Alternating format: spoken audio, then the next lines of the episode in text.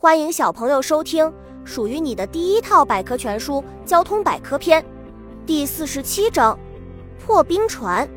当寒冷的冬季来临，或者到了气候条件恶劣的北极地区，水面上一层厚厚的冰就会严重的阻碍轮船的前行，并且很容易引起一系列不安全事故的发生。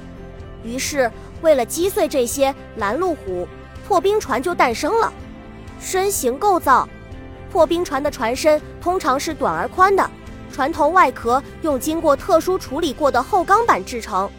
除此之外，船身还有特制的抗撞击和金刚加固保护。发展过程：一八六四年，俄国人对派洛特号小轮船进行改装，将其发展为世界上第一艘破冰船。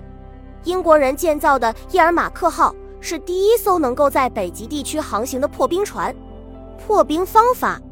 当冰层较薄，破冰船主要靠螺旋桨的力量和船头把冰层劈开撞碎；如果冰层较厚，则需要船体利用自身的压力把冰层压为碎块，然后船体倒退一段距离，再冲上前去将冰层压碎。如此反复，就开出了新的航道。动力来源，大部分破冰船都是采用柴油机作为动力源，用燃油燃烧产生的动力来带动电动机。再由电动机带动螺旋桨开始旋转，促使船体前进。后来，人们还尝试采用核动力等其他动力。小知识：一九一二年，中国首次建造了通灵号破冰船和开灵号破冰船。本集播讲完了，想和主播一起探索世界吗？关注主播主页，更多精彩内容等着你。